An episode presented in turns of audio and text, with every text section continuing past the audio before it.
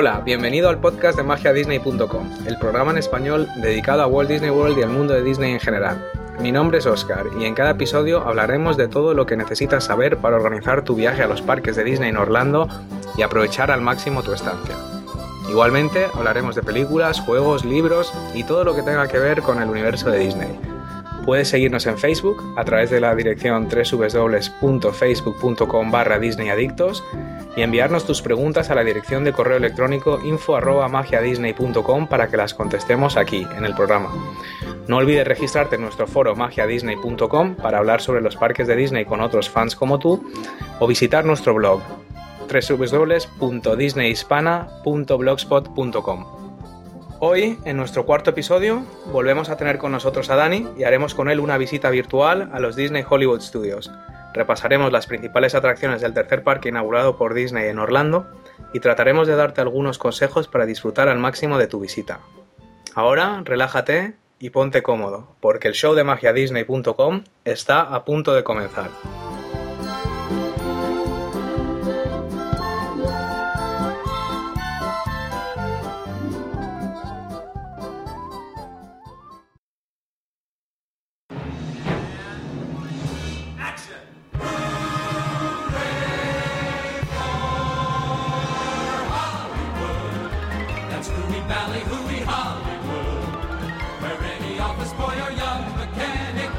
Hola Dani, ¿qué tal? Muy bien, ¿qué tal? ¿Preparado para hablar de los Hollywood Studios? Sí, preparado. Bueno, a ver si conseguimos hacerlo un poquito más corto de la última vez, porque, porque cada capítulo está siendo más largo. Sí, nos vamos a ver poco, ¿no? La última vez. Bueno, parece que a la gente le gustó, estamos teniendo reviews muy buenos en iTunes, con lo cual os agradecemos mucho a los oyentes porque parece que por lo menos les está gustando. Pues vamos a ver si Hacemos un repaso de los Disney Hollywood Studios. El parque eh, se inauguró el 1 de mayo de 1989 bajo el nombre de Disney MGM Studios y gira en torno al mundo del cine, específicamente lo que es la época dorada de Hollywood, los años 30. Y pues yo aprovecho para preguntarte, tú que vives, Dani, en Los Ángeles, ¿qué te parece el parque en general? ¿Crees que está bien tematizado? ¿Realmente se parece a Hollywood? Eh, ¿Cómo lo ves? Sí, no, eh, se parece, a ver, es como, pues, igual que el Magic Kingdom es una versión un poco, digamos, idealizada de, un pueblecito americano, una ciudad típica americana de principio de siglo, así, pues, pues esto igual, ¿no? Es una visión así un poco idílica de, del Hollywood dorado. Entonces, pues sí está bien ambientado, pero obviamente, pues es, es pues, tiene esa magia, esa, ese toque como del Hollywood ideal que nos gusta recordar. Tú cuando llegaste por primera vez a, Los Ángeles, mm, claro, tú habías estado muchas veces en los MGM Studios antes, pero creo que era la primera vez que estabas en, Los Ángeles. ¿Te, había algo, ¿Te recordaba algunas, algunas partes de la ciudad al parque? ¿Viste algo así que te, que te recordaba a los Hollywood Studios? Pues eh, curiosamente fue un poco al revés, porque mm, no sé si no me acordaba bien y fue cuando volví al parque después de haber estado viviendo en Los Ángeles que me di cuenta que las calles y eso sí realmente están, están bien recreadas, ¿no? Todo mm. pues, el Paseo de la Fama, las palmeras, eh, bastante más limpio en el parque mm. que en la vida real, pero sí, sí que me, me, fijé mucho más y me di cuenta que sí que está, está bien recreado, la verdad. Yo creo que bueno, aparte de las atracciones que tiene, que sí que tiene algunas atracciones bastante míticas, yo creo que lo más agradable del parque mm, para mí es un poco pasear por las calles y ver un poco la nostalgia esta de, la época dorada de Hollywood que curiosamente luego muy poca gente ve. A mí, a mí esto es una cosa que me pasa, a mí me gusta el cine, tampoco es que soy un un, apasionado y desde luego no soy un apasionado de las películas de los años 30 de Hollywood, pero por alguna razón siempre, siempre que estoy en los Hollywood Studios me entran como ganas de ver estas películas como Dancing in the Rain y cosas así que realmente en circunstancias normales nunca me apetecería ver, ¿no? Yo creo que esto es lo Totalmente, totalmente, sobre todo como ya hablaremos luego en la, en la atracción que pues ese repaso tan genial por la historia del cine, la verdad es que saliendo apetecen ver pues todas las películas. La, la idea es que eh, los Hollywood Studios al final eh, una de las frases eh, que usó Michael Eisner, el consejero, de, consejero delegado de Disney, cuando, cuando se construyó el parque, él lo definió como el Hollywood que nunca fue y siempre será, ¿no? O sea, un aspecto nostálgico de, de, lo que, pues un poco de la imagen idealizada, un poco de lo que era Hollywood en los años 30. Mm, realmente es una época precedida por la Gran Depresión, el crash de 1929 y había muchísima pobreza en Estados Unidos y paradójicamente fue el resurgir de, de Hollywood, ¿no? Fue cuando la gente la gente pobre, la gente pues está muy empobrecida por el crash del 29 y, se basaba en las películas y en el glamour de Hollywood un poco para alegrarse o para olvidarse de sus problemas, ¿no? Entonces esto es un poco ese, ese Hollywood que, que intentaron recrear, ¿no? Sí, totalmente. Eh, la verdad es que Hollywood sí tiene, tiene esa característica que en tiempos de crisis pues casi más gente va al cine que, que cuando las cosas van. Exacto. Sí. Eh, Eisner abandonó, abandonó su trabajo en Paramount para dirigir Disney y según cuentan los rumores ya conocía los planes de Universal Studios para construir en Florida un gran parque temático dedicado al mundo del cine. Así que mm, cuentan las biografías que en cuanto se incorporó a Disney en 1984, uno de sus principales objetivos fue precisamente construir un parque Disney inspirado en Hollywood y sobre todo abrirlo al público antes de que Universal consiguiera estrenar el suyo. Mm, bueno, tú has leído la historia también de pues, eh, Frank Wells, eh, Michael Eisner y Jeffrey Katzenberg, ¿no? todo el equipo que, fue el revival de Disney. ¿Y a ti crees, tú crees que esto puede ser cierto? Que, eh, Eisner conocía ya perfectamente los planes de Universal y de ahí la prisa en inaugurar este tercer parque. Sí, seguramente, pero sobre todo lo interesante es, eso, que Eisner pues venía de tener muchísimos éxitos en Paramount, eh, pues hizo la saga de Indiana Jones con George Lucas y Spielberg, eh, hizo películas como Super Detective en Hollywood, entonces eh, pues era alguien que, conocía muy bien eh, el cine de, no animación, ¿no? el cine de, actores de carne y hueso, y es curioso ver pues cómo a raíz de que él llegó a Disney, las películas y el parque este específicamente, como que sí que tomaron esa, esa característica del cine eh, del cine real, digamos, el cine... Sí, ¿no? pero Eisner podía ser, eh, por lo que he leído de él, bastante arrogante y, bueno, tenía una serie de, cualidades bastante especiales, pero sí que era un gran amante de Hollywood, ¿no? De hecho, creo que el, sello este de Touchstone Pictures, ¿no? Que era la división de cine, digamos, de adultos de Disney, lo, potenció él y, tuvo bastante éxito, ¿no? Pero sí que es verdad que se dieron tanta prisa para construir los, los MGM Studios que, que abrió con poquísimas atracciones. Solo tenía el Great Movie Ride, el Backlot Tour, el Magic of Disney Animation y el Monster Sound Show. O sea que con esas atracciones nada más abrió y es verdad que consiguió abrir antes que los Universal Studios de Orlando, pero mm, realmente los visitantes no tenían suficientes cosas que hacer como para pasar ahí el, día completo, que es un poco lo que, lo que pasa hoy con Animal Kingdom. Y claro, esto es, es crucial para los parques temáticos. Cuantas más horas pasen los visitantes en el parque, pues más dinero gastan en comida, bebidas, regalos y todo este tipo de cosas. Yo no sé si tú te acuerdas las primeras veces que íbamos, que era justo cuando, cuando lo habían inaugurado, me parece, a principios de, de los 90 o una cosa así mm, realmente no había tantas cosas que hacer. No, yo de hecho no recuerdo, no tengo, pero vamos, ni una sola memoria de ese parque hasta que no, hasta que no se inauguró la atracción de, del Twilight Zone. Sí, ¿verdad? Porque claro, ahí llegamos justo ya a 1994, cuando se abre la zona de Sunset Boulevard, que es el área según entras en el parque, bajas por Hollywood Boulevard y ahí la primera intersección a la derecha tienes Sunset Boulevard con la atracción estrella del parque, el Twilight Zone Tower of Terror, y es ahí cuando empezaron a resurgir los estudios. Ya cinco años más tarde, en el 99, también Sunset Boulevard acoge la atracción eh, Rock and Roller Coaster de Aerosmith, que es ya un poco lo que, lo que contribuyó al revival total del parque que culminó hace unos años con, con Toy Story Midway Mania, que, que, actualmente es una de las atracciones más populares de, de todos los parques de, de, Disney, ¿no? O sea que es verdad que está esa zona muerta antes del 99, pero luego ya el parque empieza a resurgir.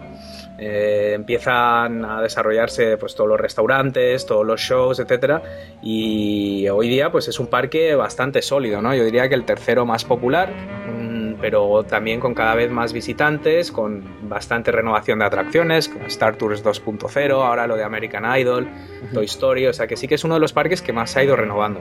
Sí, sí, sí, no, y tiene, como iremos viendo, desde luego algunas de mis atracciones favoritas y mi atracción favorita a fecha de hoy, que, que es Tower of Terror. Bueno, pues vamos a empezar con ese repaso de las atracciones de, los Hollywood Studios. Pues nosotros entramos por el parque. El parque se puede llegar en autobús desde los hoteles. Hay barquitos, me parece, desde la zona de Downtown Disney, desde toda la zona del Boardwalk. Y al final eh, entramos por Hollywood Boulevard. Hollywood Boulevard es el equivalente a Main Street USA eh, y, es un poco el primer contacto que tenemos con la arquitectura del parque y todo lo que, lo que estábamos hablando antes de este Hollywood dorado, ¿no? Me parece que en Hollywood Boulevard todo lo que es la parte inicial no hay ningún tipo de atracción, ¿no? Me parece que son todo tiendas. Sí, como Main Street, ¿no? Sí, es igual que Main Street. Y al final, lo único es que ya pasamos al final de Hollywood Boulevard cuando mm, pasado el icono este que es el gorro gigante del, del, hechicero Mickey este de la película de fantasía que es el, sombrero este casi 40 metros de altura, que es el símbolo del parque, y ahí llegamos al Great Movie Ride, ¿no? para mí, una de las atracciones míticas de, Disney y una de mis favoritas. Sí, no, igual, me encanta esta atracción. Sí, ¿verdad? Es, es, relativamente sencillo. Al final es un viaje a través de las películas más importantes de la historia del cine o algunas de las películas más importantes. La atracción está mm, metida en una réplica de lo que es el Grauman's Chinese Theater, que es una de las salas de cine más famosas de Hollywood, que era uno de los iconos del parque antes de la construcción del sombrero. Y de hecho, he leído que algunas películas de Disney, algunos clásicos como El libro de la jungla o Mary Poppins, se estrenaron precisamente en el Chinese Theater. ¿no? ¿Tú, tú lo has visitado el real? ¿Cómo se compara? Pues la verdad es que es, idéntico, desde luego, por fuera el, edificio es idéntico, una réplica exacta. Eh, e incluso digamos que el lobby por donde se accede a la sala de cine también, también es igual. Eh, está muy bien construido y, vamos, idéntico, idéntico. Está muy bien por fuera, creo que hay algunas, tienen algunas réplicas de algunos vestidos y eh, algunas cosas que han utilizado en películas. Hay una pequeña cola que normalmente no hay demasiada espera, pero creo que proyectan algunas escenas de películas antes de entrar te subes al vehículo y bueno, pues vas atravesando escenas eh, de estas con audio animatronics de películas como El Mago de Oz, En Busca del Arca Perdida, Tarzán, Casablanca o Alien. Eh, hay 59 figuras audio animatronics y de hecho la bruja de la escena del Mago de Oz parece que era eh, uno de los últimos y más avanzados audio animatronics. La verdad es que son escenas cortitas pero, pero da para mucho, ¿verdad? Sí, totalmente. Y la verdad es que están bien elegidas las escenas, están muy bien recreadas eh, y pues, pues no sé, a mí, a mí la verdad es que me encantan. La música también está fenomenal y luego mi parte favorita de esta atracción es el final, que ya al final eh, todos los, los, vehículos convergen, eh, se juntan todos, ¿no? En una especie de sala de cine y se proyecta pues un, pequeño clip de 10 o 15 minutillos con algunas de las escenas más, más famosas de la historia del cine, ¿no? También con una banda sonora buenísima. Y aquí es cuando te digo que me dan ganas de irme del parque y ponerme a ver películas. Es que es, es, una cosa que está muy lograda, ¿no? Lo único que dicen, que no sé tú si estás de acuerdo, que esta atracción está número uno en las listas de renovación, porque muchas de estas películas, la gente que va ahora al parque, la gente joven o Mm, gente de nuestra edad o un poquito más joven, la mayoría de las películas probablemente no las haya visto ni tenga ningún interés por verlas, ¿no? películas como Tarzán o algunas de estas parece que, ha quedado ya un poquito desfasado, ¿no? Bueno, es posible, pero al final pues son clásicos del cine y digamos que la atracción pues es un recorrido por el Hollywood clásico. Por lo tanto, pues, pues bueno, sí, han actualizado el, vídeo del final, que ya pues le añadieron clips de, Titanic y, películas más modernas, aunque bueno, ya Titanic es un poco antiguo también, pero, pero, y de Piratas del Caribe me parece, entonces pues bueno, pues lo han ido actualizando ahí, pero pero pues sí, no sé si hay rumores de que puedan cambiar algunas de las escenas que recrean durante la atracción. Eh, pero bueno, por ahora pues sigue, sigue como siempre. Sí, esto es un favorito también fenomenal para los, para los niños más pequeños. La última vez que fuimos yo creo que montamos tres o cuatro veces porque es una atracción que está bien para niños, tiene algunas escenas así más emocionantes. Mm, hay un elemento interactivo que el guía que va contigo en el vehículo pues al final se mete en la escena, o sea, hay una especie, hay un tiroteo, hay una escena con gángsters. Eh, es muy básico, un poco tontorrón, la verdad, pero, pero bueno, es, yo creo que es súper adecuada para niños y, muy agradable para mayores también, ¿no? Así que seguimos nuestro, nuestro viaje y llegamos a Echo Lake. Echo Lake es un área con una ambientación totalmente distinta del parque Aquí la, idea es un poco recrear el, Hollywood mm, post, eh, post, Segunda Guerra Mundial, los años 50, mm, con un poco un componente Art Deco, el, dinosaurio este gigante que está en Echo Lake, que me parece que es un puesto de helados, tiene un poquito más colorido, menos decadente.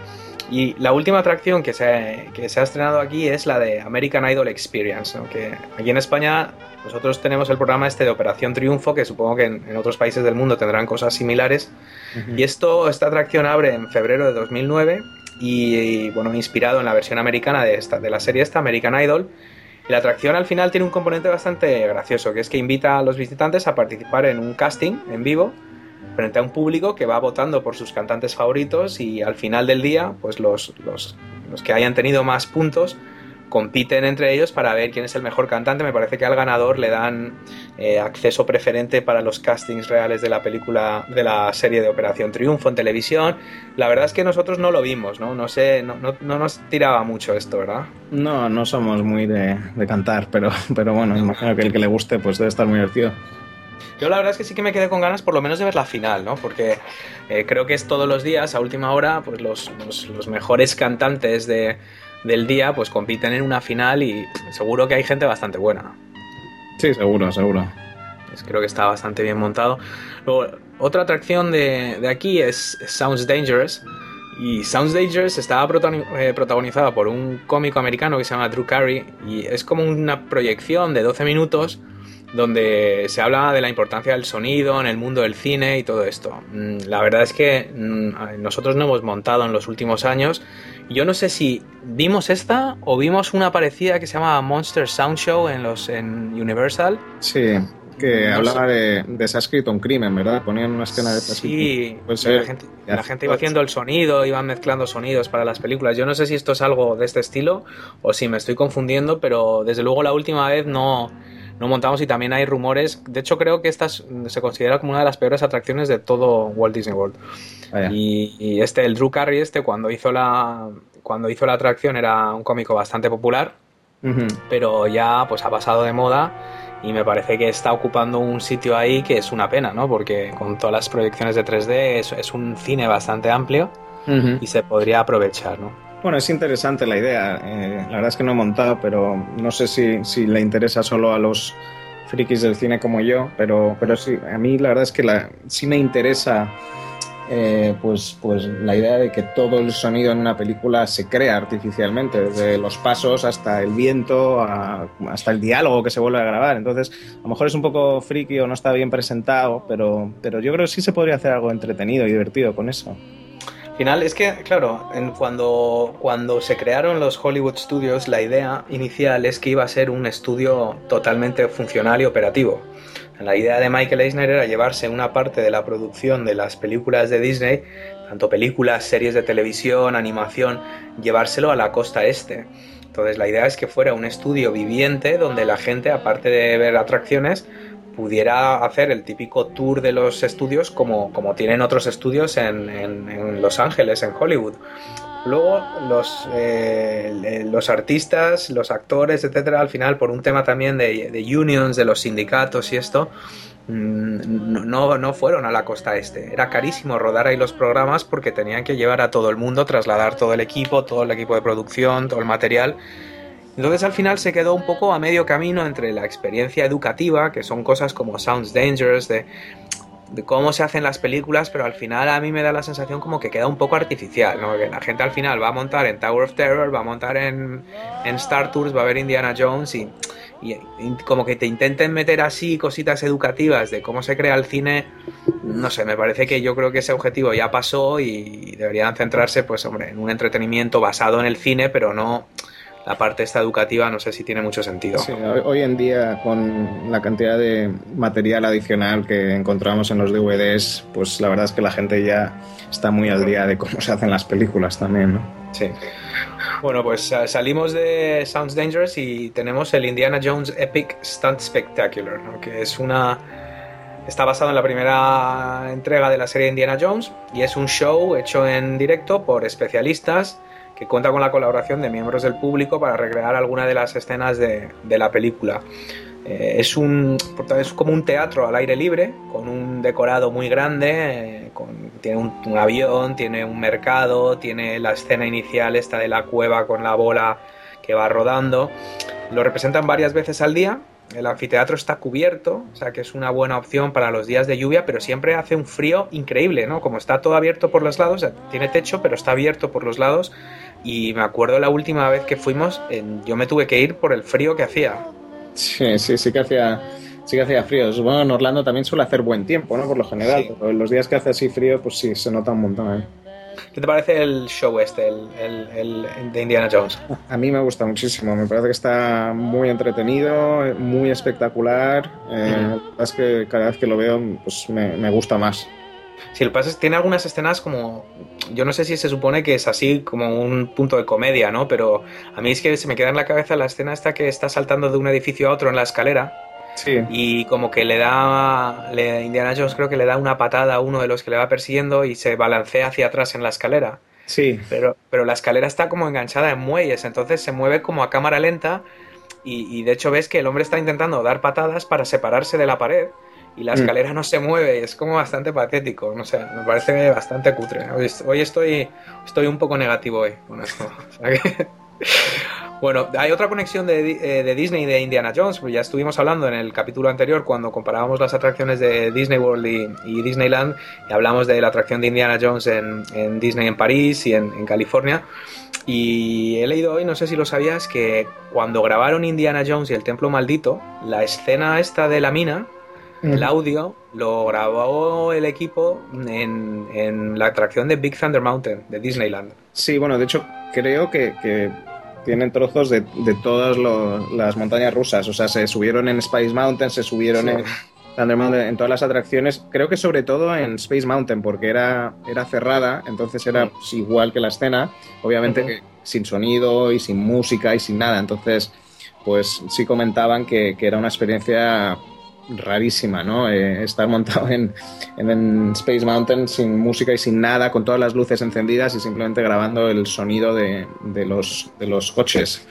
Eh, bueno, cosas seguimos por, eh, por la parte esta de, de, Echo Lake, o sea, seguimos bordeando el, el lago siguiendo por el paseíto este que hay de Indiana Jones, seguimos y, llegamos a Star Tours. Star Tours es la atracción basada en la Guerra de las Galaxias. Ya estuvimos hablando en el, episodio anterior de la, de la nueva versión del Star Tours este 2.0 que se inauguró recientemente tanto en California como en Orlando. Y bueno, pues ya, ya lo comentamos en el último episodio, ¿no? Star Tours fue uno de los primeros simuladores en 3D, también una de, de mis atracciones favoritas y una atracción ahora que con la reforma, aunque técnicamente no ha cambiado lo que es la, tecnología del simulador, ahora sí que tiene dos ventajas añadidas, ¿no? que es la proyección en, de alta definición de las películas y sobre todo el componente aleatorio de que cada vez que montas el, destino y la aventura se supone que es diferente, ¿no? Sí, no, bueno, sobre todo em, eh, es, es, muy espectacular, pero la atracción original, si, si nos acordamos, no era en 3D, era era pues una pantalla normal y sí, es verdad, simulador. Y entonces ahora este, este verano que ya salió la nueva atracción, pues el, digamos que, sí que tiene el componente aleatorio y el 3D digital, que es mm. pues la verdad es que te, sumerges muchísimo más en, la atracción y sí es muy espectacular. Mm.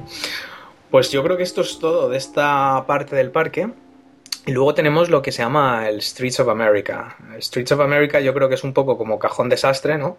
Que han ido metiendo todo lo que no encajaba en otras partes. Tiene, tiene los típicos eh, fondos estos, ¿cómo se llaman? Los... Eh, los, los, que sí, los decorados, ¿no? Los decorados, estos sí, de ciudades, ¿no? Me parece que está Nueva York, que está en sí, New York Street y cada una de las calles tiene distintos nombres. Aparte de las atracciones que hay, que hay aquí, esto es lo que iluminan para el Osborne Spectacle of Lights en Navidad, que, ya haremos un episodio especial de Navidad que hablaremos de todas las, todas las historias que, hacen en los parques en, estas fechas. Pero la parte de los Osborne Lights, que es todos estos decorados de Streets of America, es espectacular. Sí, realmente, realmente es un, show muy espectacular, de los más espectaculares yo creo que, he visto en Disney, sí. La parte de la decoración esta, tienen, eh, bueno, pues una de las atracciones iniciales que es el Backlot Tour. El Backlot Tour al final, pues tiene una primera parte que, es como, como, un rodaje de una escena, ¿no? De, de que era de Pearl Harbor, me parece, o... Sí, era como de. Justo, sí, lo fueron cambiando, ¿no? Pero, pues sí, era como un ataque a una Segunda Guerra Mundial y, pues yo creo que sí, que al final lo adaptaron un poco a Pearl Harbor. Sí, igual, es verdad que no. La, la parte me parece que no ha cambiado, pero lo que hay al principio, cuando haces la cola, me suena que sí que tenían alguna maqueta, algunos aviones, cosas de la película de, Pearl Harbor, ¿no? Y al final ahí, pues se reúne todo el mundo. Yo creo que esto es un poco para hacer pasar el tiempo más rápido, ¿no? Te pasan a un, pues hay un tanque de agua gigante, como el clásico tanque de agua en el zoo que usan para hacer los espectáculos de los delfines. Y la gente, bueno, se reúne ahí alrededor del, del agua y hay, un, hay una, como una piscina muy, muy grande con algunos props, ¿no? Hay un trozo de un submarino, hay distintas áreas y cogen a gente del público, que yo siempre me escondo, por cierto, yo cada vez que cada vez que piden a gente del público, yo literalmente me agacho porque claro, yo, yo no soy a mí esto del show no me gusta. Y, y, luego bueno, salen y hacen hacen como el rodaje de una escena y luego lo montan para que veas cómo queda y bueno, eso es un poco la primera parte, ¿no? Sí, te mojas mucho, por lo menos otra razón para no, no, salir. sí, sí. Y luego, eh, cuando termina esto, te montas en una especie de trenecito eléctrico y te hacen un paseo por lo que es el backlot. ¿no? El backlot es un poco como la chatarrería, donde, donde guardan pues algunos pues más hay más decorados, más fachadas de casas. Creo que antes tenían la fachada de la casa de las de las Golden Girls, de las chicas de oro, algunas naves de Star Wars que de alguna, algunos vehículos así utilizados en películas, pues son películas como Rocketeer y cosas así que, que tampoco tiene especial emoción. El trenecito luego pasa por, por, un, por una especie de pabellón interior y se va viendo pues una zona de vestuario, una zona de maquillaje. Pues la idea al final es como hacer un tour por un estudio que se supone que tenía que estar operativo, pero claro, es bastante cutre porque está vacío, me parece. Ya vas viendo los distintos pabellones y nunca hay nadie. Es como un, como un warehouse fantasma, ¿no? Sí, un poco. Yo creo que está es una imitación del mismo tour que hace Universal aquí en Los Ángeles, que yo creo que, que sí este parque de Universal en Los Ángeles sí que lleva más tiempo, ¿verdad? Y entonces ahí sí que se hace el, el Backlot Tour, es pues igual, la misma idea, pero sí es un, sí es un estudio operativo. Entonces, pues sí pasas por, por sets en los que a lo mejor se están rodando películas o series de televisión en esos momentos y si, si ves eh, pues eh, el departamento de vestuario eh, sí que está operativo entonces digamos que tiene más gracia ¿no? que, que, este que sí es un poco pues es un poco falso digamos ¿no? sí porque hombre claro la gracia de esto es ver gente en producción, que veas un poco el ambiente de pues el ritmo de trabajo, un poco esa la tensión de, de, una producción en vivo.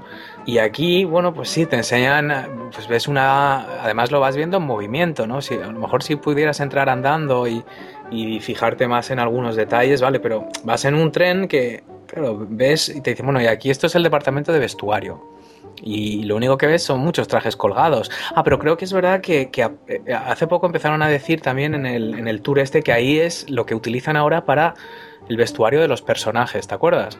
Sí, sí, sí. Entonces, que ahí se supone que todos los, los trajes de, los de Cenicienta, todos los trajes que se usan en los desfiles para todos los parques ahí en Orlando, los shows, los eh, todo, todo esto lo, lo, fabrican ahí, ¿no? Se supone, lo, reparan ahí, todos, un poco todo, todo esto se supone que entonces, bueno, ya por lo menos le da un punto un poquito más, más realista, ¿no? La parte final del Backlot Tour es la aventura en el Gran Cañón, ¿no? Sí, esto realmente es muy espectacular, a mí me gusta mucho esta parte del tour. Sí, está, es, es, pasas por un camión, no te enseñan una escena de efectos especiales, pues un camión repleto de queroseno explota delante de tus narices y luego se apaga todo, todo vuelve a su posición y la verdad es que está bastante chulo. Esto también para niños está, Está fenomenal porque sí que es una forma muy visual de enseñarles cómo funcionan los efectos especiales, cómo parece que todo esto que queda absolutamente destrozado, luego en 5 segundos se vuelve a poner exactamente como estaba. Sí. Luego eh, aquí también tenemos el Honey I Shrunk the Kids Playground, que es un parque infantil ambientado en la película de Disney de cariño encogido a los niños. Y al final yo creo que los niños aquí se divierten más que en ningún otro sitio. Sí, no, seguramente. La verdad es que pues está, está muy divertido cómo está ambientado, eh, todos los detalles y la verdad es que es, genial. Está muy bien, está muy bien. Además, como todos los parquecitos estos que tienen en, en los parques de, de, Disney está bastante controlado. O sea, solo hay una entrada y una salida con lo cual eh, es muy difícil que se te pierdan los niños porque no hay salida.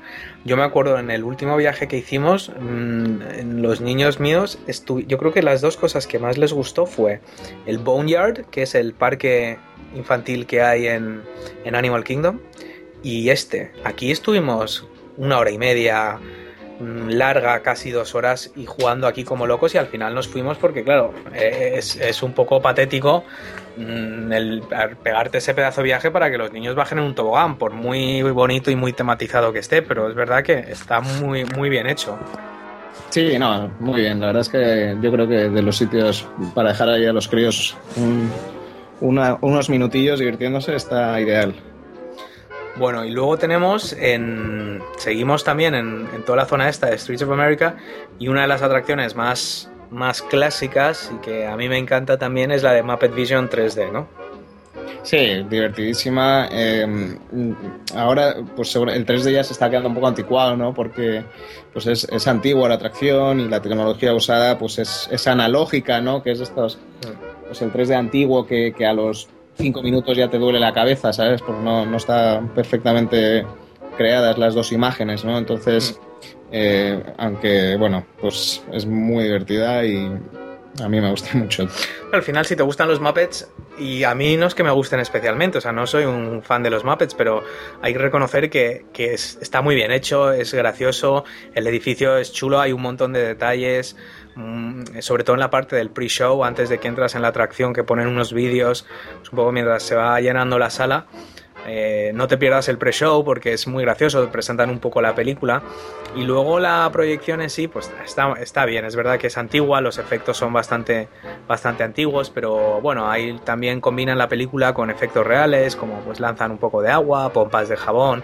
El final también es gracioso con los cañonazos. Y bueno, es un show que, que, al final siempre te hace reír, ¿no? Es antiguo y tiene todas las limitaciones técnicas de pues, un show que no ha debido cambiar en, en 10 años, en 15 años está exactamente igual, pero bueno, sigue siendo entretenido. Sí, no, a mí la verdad es que me gusta muchísimo esto. Luego hay un show en directo, el Lights Motor Action, que curiosamente nunca lo hemos visto esto, ¿no? no sé si lo has visto tú en, los Disney, en los estudios de Los Ángeles, ¿lo tienen? El Lights Motor Action. No. Tienen en París, ¿verdad? Me parece que lo trajeron de... Sí, en París me parece que tenían algo parecido, sí. Lo trajeron de París, es un show de coches en directo, de persecuciones y saltos, historias de estas. Me parece que ahora lo han cambiado un poquito la temática para introducir los personajes de Cars.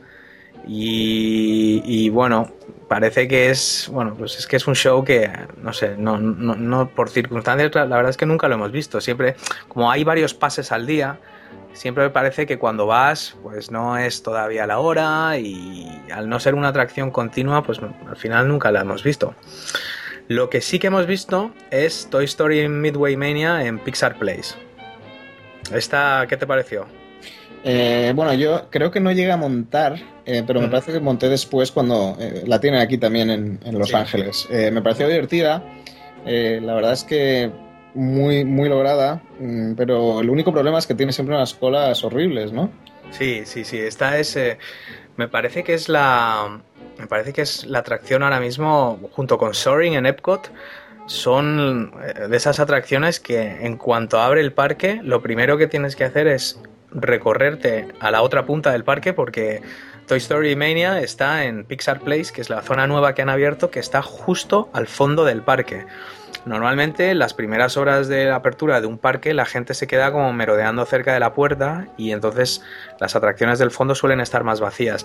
Pero aquí en el caso de Toy Story Mania, mm, a partir de las si llegas, me parece que a partir de las 12, 11, 12 del mediodía, ya ni siquiera hay Fast Pass. O sea, se han acabado los Fast Pass. A mm. primera hora del día, a lo mejor ya hay 40 minutos de espera. Cualquier día, da igual. Nosotros fuimos en temporada baja y tuvimos que ir otro día expresamente para verla porque no, porque no pudimos montar. Aquí sí que es esencial coger Fast Pass a primera hora del día y porque es que si no, no lo vas a ver. Sí, sí, sí, hay, que, organizarlo porque efectivamente también supongo que es, de las más nuevas, ¿no? Y entonces pues es normal que ahora mismo haya más gente que quiera que quiera verla. Sí, es nueva, es, eh, tiene un componente interactivo. Al final, la idea de la atracción es que montas, pues vas en un vehículo por, por una especie de, de, carnaval, todo basado en la peli de Toy Story, y tienes distintos, son juegos interactivos. Es un poco parecida a la atracción de Men in Black de los estudios Universal o la de Buzz Lightyear en Magic Kingdom, pero en 3D. Entonces eh, tienes un, llevas una especie de, rifle, bueno, no es un rifle, es, es, un láser o una especie de cañón láser enganchado al vehículo y, el vehículo va pasando por distintos escenarios que son juegos de carnaval, juegos de habilidad, de puntería, de, pues de, como de dardos, etc. Y es totalmente digital, o sea que al final está muy coordinado lo que es el movimiento que tú haces para, disparar el, cañón este con lo que ves en las pantallas de 3D. Y la verdad es que a mí me pareció que es, es impresionante cómo está hecho. Y esto sí que es digital, o sea, aquí yo no me mareé ni nada de esto, igual que en las otras de 3D sí, esto estaba muy bien hecho. Sí, sí. No, es, la verdad es que sí, está muy lograda, sí. Ah, luego tienen la cola, está fenomenal porque la cola es todo como mm, juegos de estos de mesa de los años 80, mm, gigante, y esto como un patio de juegos. Y luego tienen el famoso, el audio animatronic del, del Mr. Potato Head, de la figura esta del señor Patata, no sé si se llamaba. Aquí en España no era demasiado popular, me parece, el Potato Head, pero, mm, pero tienen un audio animatronic gigante no sé, que mide 3 metros de altura, una cosa así, que, y se puede quitar partes del cuerpo, se quita partes del cuerpo y se las vuelve a poner, se quita la oreja, se quita la nariz, y mm. es espectacular como está hecho. Sí, sí. Esto sí que lo viste, ¿no? Por la cola sí que... Sí, no, me acuerdo muy bien de la cola, la verdad, está, está sí, el Potato Head este, pues es como, es de la, nueva línea de, de, animatronics que están desarrollando así para, para ciertas colas, aquí tienen un muñeco parecido a Buzz Lightyear. Eh, Justo, es el Living, el Living Character Initiative, este se llama, ¿no? Que es intentar darle vida a las figuras más allá de. o sea, es la siguiente generación de audio animatronics. Sí, realmente son espectaculares. También, bueno, en, en, eh, en una feria a la que fui donde, donde mostraban futuras atracciones, tenían un prototipo de, de el coche protagonista de Cars también y era espectacular.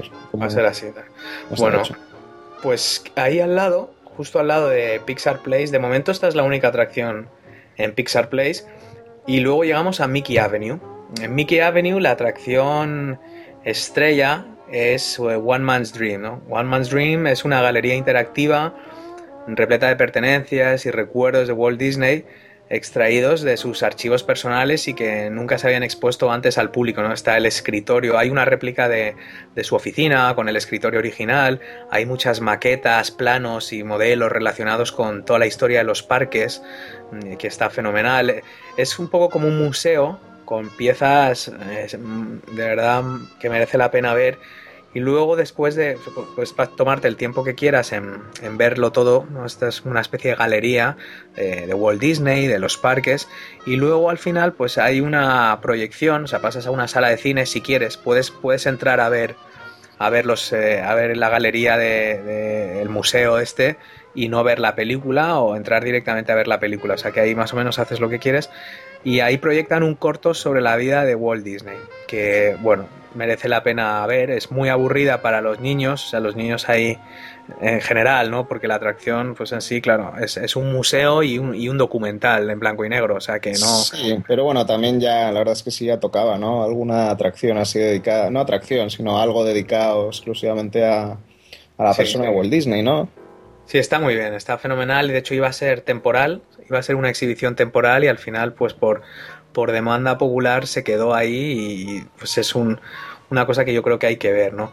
Y luego tienen en, también en Mickey Avenue mm, la, exhibición esta de Narnia, de Prince Caspian, que es un recorrido también bastante cutre por el mundo de Narnia, con disfraces, objetos. Esto es una cosa que, que, cambia, ¿no? Cada, cada X tiempo lo van cambiando. Promocionan un poco así la última película, a lo mejor, que tienen en cartelera, ¿no? Sí, pero siempre usan una, o sea, eligen unas películas como un poco absurdas, ¿no? Porque podían haberlo hecho de, a lo mejor de Piratas del Caribe o, algo que hubiera llamado un poco más la atención, pero claro, ponen unas películas que ya están pasadas de moda, que lleva, que tampoco es que hayan tenido muchísimo éxito y, bueno, y ahí está. A ver, eh, llegamos a Animation Courtyard y en Animation Courtyard pues es una zona dedicada al mundo de la animación. Y aquí tienen, bueno, Playhouse Disney, que es, es un, evento en, directo con personajes de, de, la serie esta de Disney Channel, de Playhouse Disney, que sacan a los niños pequeños pues, con música, a bailar y esto. Y luego tienen eh, Magic of Disney Animation, que es también la verdad es que está muy bien esto. Conoces de primera mano cómo los animadores de Disney crean sus personajes más carismáticos. ¿Esta qué te parece? Eh, pues la verdad es que mm, a mí esta siempre me, me encantaba de niño. Eh, también porque pues, yo cuando era niño, pues era el momento cumbre, vamos, de, la animación de Disney, ¿no? Cuando salió La Sirenita y El Rey León, em, La Bella y la Bestia, por lo tanto, pues siempre era muy espectacular ver cuál era la nueva película en la que estaban trabajando, porque sí tenían animadores ahí trabajando en, la nueva película de animación, ¿no? Y, ver cómo lo creaban. Ahora, por desgracia, está un poquito anticuado, ¿no? Más que nada porque la verdad es que ya Disney casi no tiene ni animación. Em, entonces es, es, un poco una pena, pero yo en su momento esta atracción realmente para mí era espectacular ver un poco, pues, pues, pues eso, el behind the scenes de cómo, de cuál era la próxima película en la que estaban trabajando y ver cómo lo creaban. Sí, ahora la verdad es que efectivamente ya no, no queda demasiado y de lo que es la animación mm, a mano tradicional y, y ahí, bueno, pues lo que se ha quedado esto es, es, bueno, es, es, también un teatro donde un animador de Disney pues va interactuando con un, me parece que es Mushu, ¿no? El dragón de Mulan. Y, van, bueno, pues explicando un poco cómo es el proceso de animación de un personaje. Al salir del teatro hay una pequeña galería con algunas piezas de bastante valor artístico y hay una zona dedicada para hacerte fotos con algunos personajes. De la última vez que estábamos estaba el oso este de, de Toy Story 3 y estaba Mickey con el traje este de hechicero y bueno, es una zona cubierta, con lo cual también para los días de lluvia es un, es, es una es un lugar bastante, bastante interesante para cuando está diluviando, pues te metes ahí un rato y, y echas una horita. Luego está el, Voyage of the Little Mermaid, que es un teatro también basado en, en la película de La Sirenita, a mí no me gusta demasiado esta peli ni la temática, pero, pero la música está muy bien. ¿no? Yo me acuerdo que esta fue una de las primeras atracciones que vimos, de las primeras veces que estuvimos aquí en los estudios, ¿no? Pero bueno, es, al final es una obra de teatro de La Sirenita. Sí, no, a mí, a mí la verdad es que sí, sí, me, sí me gustó la película y me recuerda un poco a mi infancia, entonces, pues bueno, pues, pues es entrañable para mí. Llegamos a, bueno, la última zona del parque que nos queda por ver, que es Sunset Boulevard y Sunset Boulevard es pues, un homenaje al Hollywood este de los años 40, ya eh, durante la Segunda Guerra Mundial, Hollywood más, más decadente, ¿no?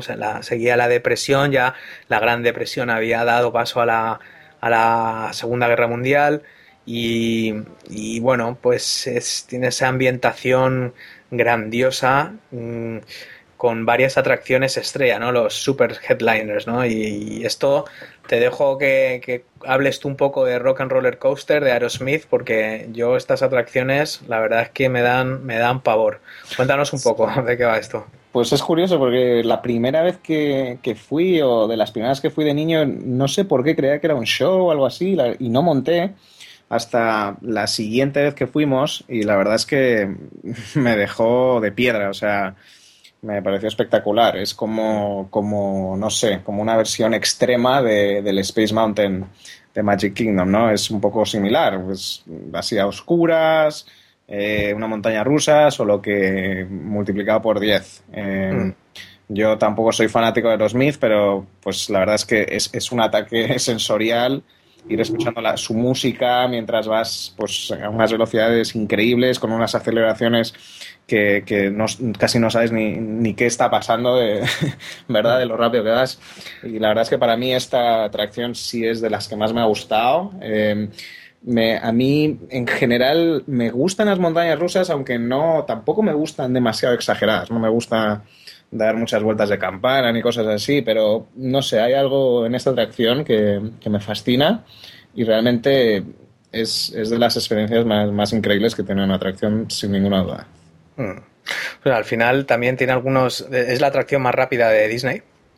Mm, me parece que acelera de 0 a 60 millas por hora, que supongo que son de 0 a 100 kilómetros por hora, en menos de, de 3 segundos, ¿no? Sí, además, según estás esperando para subirte, o sea, está bien diseñada la atracción, porque eh, según estás haciendo la cola, ves a los que están subidos cómo, cómo se van. O sea, normalmente, por ejemplo, en Space Mountain, cuando estás a punto de montarte, ves a la otra gente que se sube y, y se va lentamente, ¿verdad? Y luego pues subes un poquito y luego ya empieza la atracción. Pero aquí está diseñada de tal manera que cuando tú estás haciendo la cola a punto ya de montar, ves a los que se han subido cómo salen, ¿no? Porque desde que sale, sale como un tiro.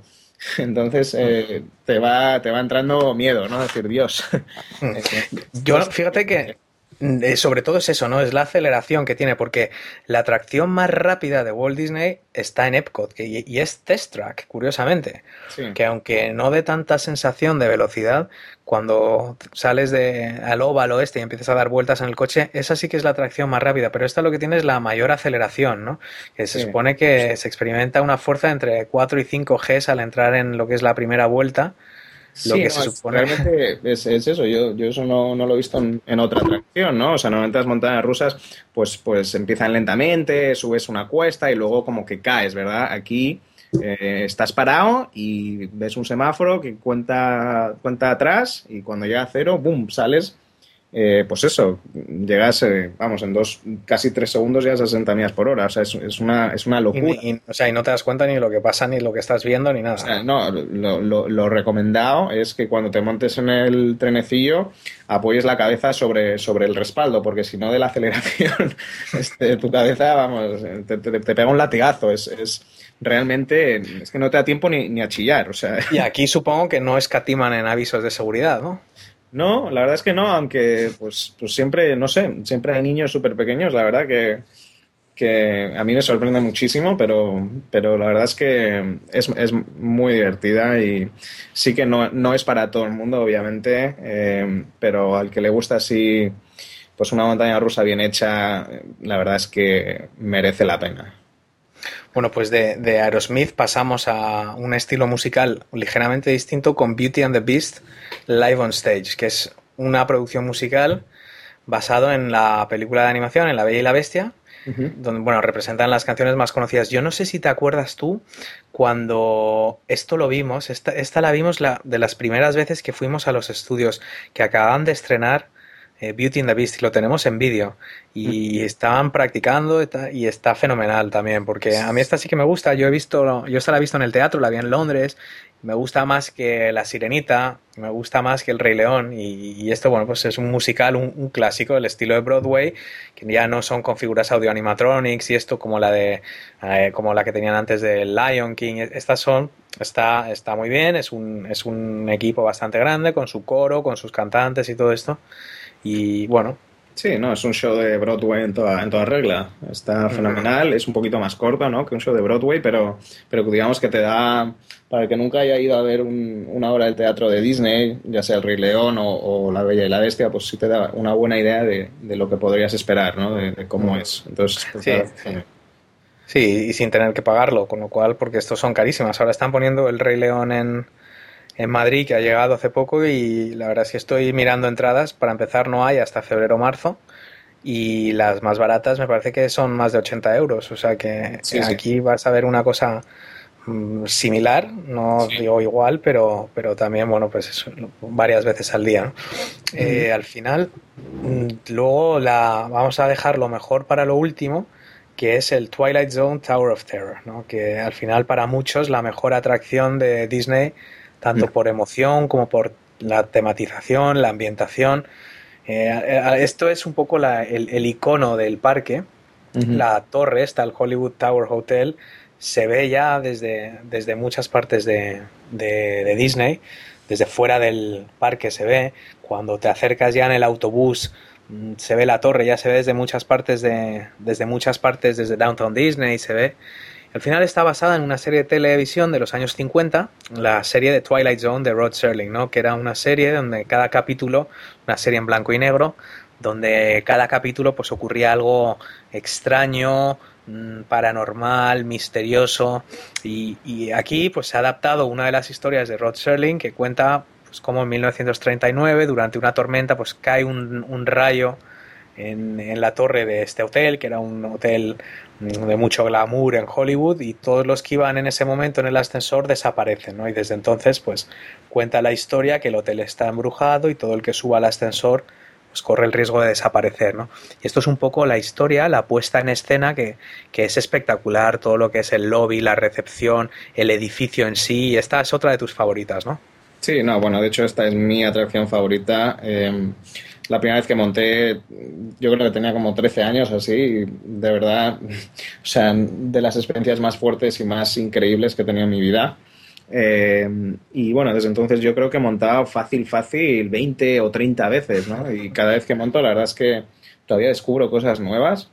Para mí, eh, realmente esta es una atracción perfecta. O sea, desde el concepto de la atracción en sí, el ascensor que sube y baja, eh, la historia que hay detrás de, de eso, la anticipación, ¿verdad? Porque pues Disney realmente eso lo hace, lo hace perfecto, ¿no? Hay muchas atracciones en el mundo que nada más pues es eso, una, como una especie de ascensor que te sube y te baja, pero aquí como, como la anticipación que te crea, ¿no? O sea, cómo prolongan el momento de la caída hasta que ya tienes el corazón a 100, ¿no? Esperándolo.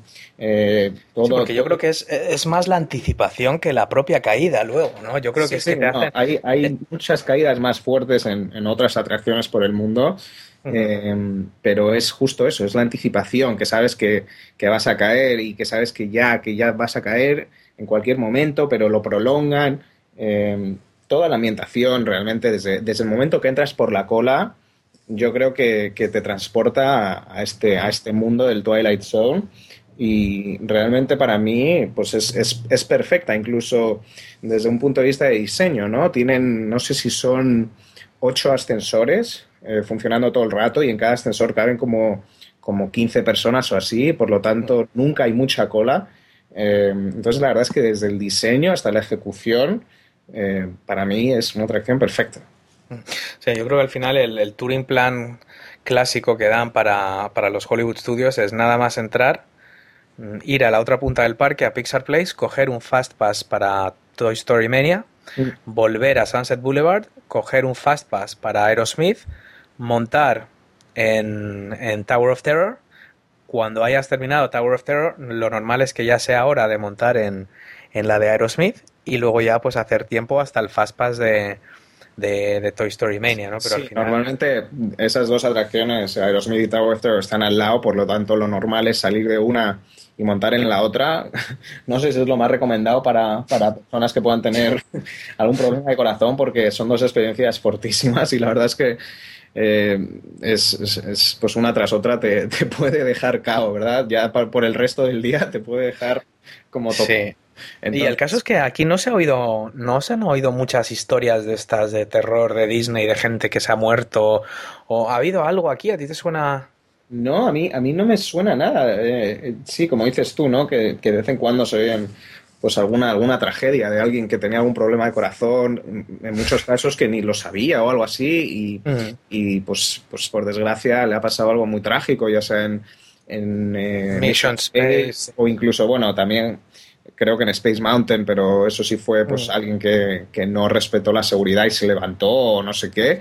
Y la verdad es que nunca, yo nunca he oído nada de esta atracción. Eh, mm. Seguramente, yo creo que sí que es una experiencia bastante fuerte, pero a lo mejor lo que estamos comentando, ¿no? De, toda la ambientación y todo. más psicológico, sí.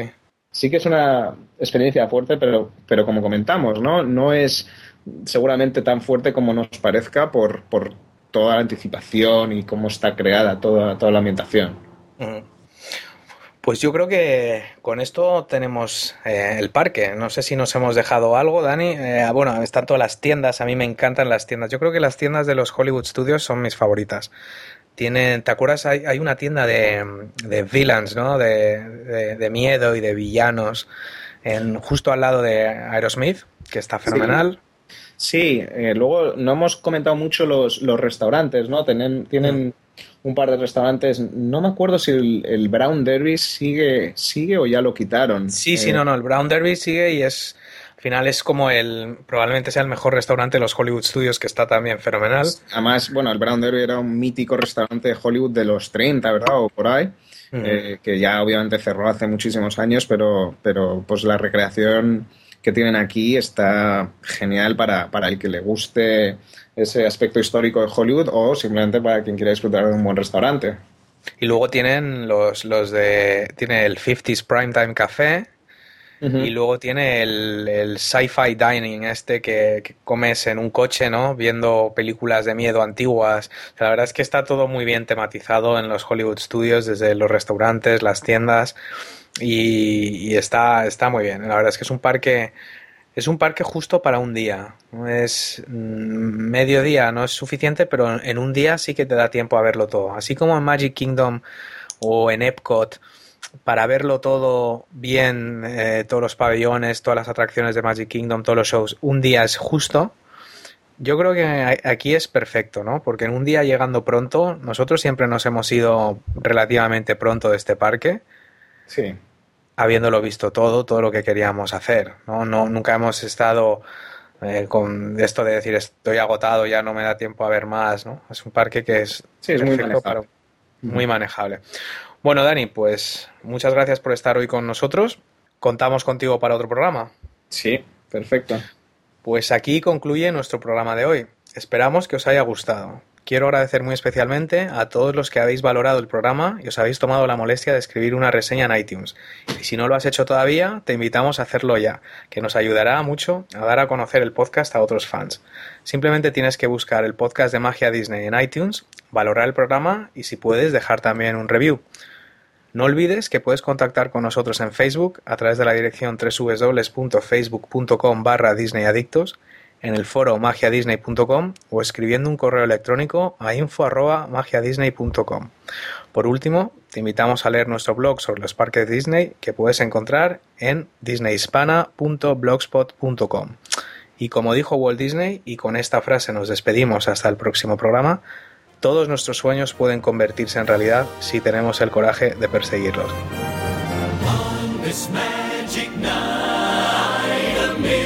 stars will play beside us, cast a spell of light. Glimmering, shimmering, carouseling round